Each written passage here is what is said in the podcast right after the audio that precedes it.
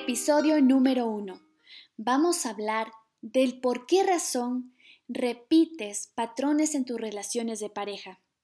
¿Cuál es la importancia de que comiences a entender cuál es la causa para que tú estés repitiendo y repitiendo una misma situación? Y también vamos a ver cuáles son esas soluciones para que de a pasitos comiences a incorporarlos en tu vida y comiences a desterrar la repetición en tus relaciones de pareja. ¿Sabías que las experiencias que viviste siendo niña tienen un impacto directo en tu adultez? Joseph Soler, autor del libro El lenguaje del alma, estuvo de visita por mi país dando varios talleres que se referían a la sanación del niño interior. Tuve el gusto de entrevistarlo y voy a compartirte varios conceptos que te pueden ayudar a identificar cuál es la razón del por qué repites esas situaciones desagradables de tu vida en temas relaciones de pareja. Él explicó que las experiencias vividas en la niñez tienen un impacto directo en la vida de adulta. Cuanto más pequeño vivió el niño estas experiencias negativas o positivas, más evidentes serán en su vida adulta. Y esto incluye el tiempo que estuviste en el vientre materno, porque de acuerdo a la epigenética, todo lo que siente la madre es transferido al feto. Y esa información se guarda en el subconsciente por memoria corporal o celular. Joseph Soler se refiere como acontecimiento semilla al primer evento traumático vivido por una criatura que pudo haber sucedido desde el vientre materno hasta los siete años y que es justamente la raíz del patrón que se repite en tu vida en formato repetición de relaciones de pareja. Entonces, hay que encontrar en tu mente subconsciente el primer impacto que recibes en tu niñez que te ha hecho distorsionar la realidad. Saber cuál es el momento exacto es fundamental para que el programa mental se caiga. Existen muchas herramientas para descubrirlo. Yo uso para mis terapias el Theta Healing. Es volver al pasado para sanar a tu niña interior. Para que comprendas cómo funciona esto de las creencias, voy a plantearte un ejemplo real. Imagina una mujer que en su realidad sufre de abandono por parte de las parejas que le importan. ¿Cómo funciona el acontecimiento semilla para este caso? Quiero que imagines una pequeña planta. Para que esa planta sea lo que hoy es, primero debió haber sido una pequeña semilla que está en la tierra. Nadie la puede ver. Esa semilla vendría a ser la creencia. La creencia nace de un impacto recibido.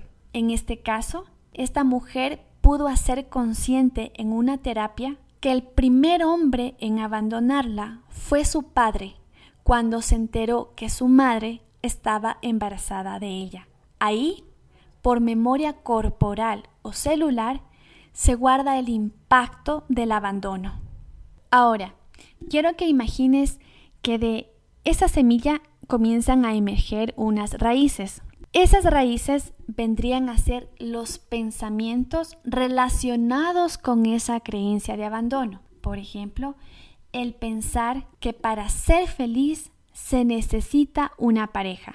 Ahora, Vamos a analizar qué significarían esos pequeños brotes que comienzan a emerger. Bueno, esos brotes serían las emociones que provoca esa creencia de abandono. Eso de sentirse sola, de necesitar cariño y afecto por parte de las personas. Ahora, ¿qué nos quieren decir los tallos? Bueno, los tallos serían las conductas y las actitudes relacionadas con esa creencia de abandono. Por ejemplo, esta mujer se describe como una persona insegura y muy demandante con sus parejas. Ahora, vamos por las hojas. Las hojas vendrían a ser las decisiones relacionadas con esa creencia de abandono. Ejemplo, Esta mujer se sincera y dice que no filtra y acepta a cualquiera en su vida porque en el fondo no quiere sentirse sola. Y por último, vamos por los frutos. Sin ser adivinos, los frutos vendrían a ser los hombres que la abandonan, porque todas sus relaciones han sido basadas en la carencia de esta creencia inconsciente de abandono. Y puede parecer cruel lo que te voy a decir, pero la única manera de darse cuenta que algo no anda bien en tu vida es que observes tu realidad. Si algo se repite y se repite y se repite, es el indicio de una creencia que está en tu mente subconsciente.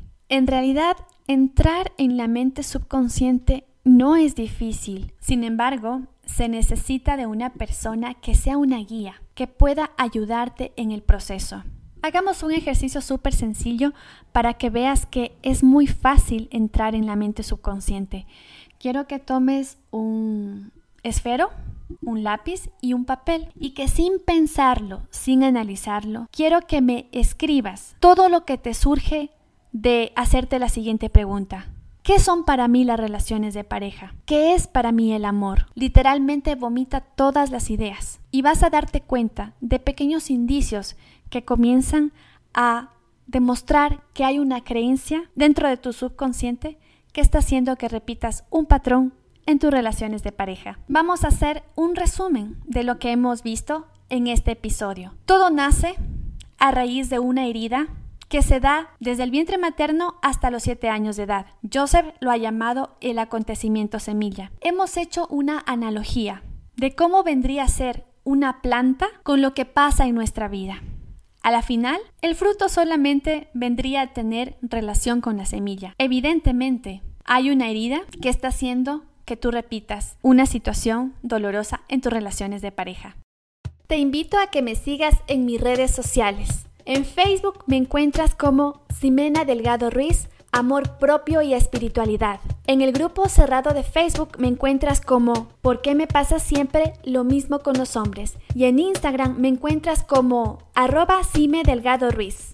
Nos vemos en el siguiente episodio.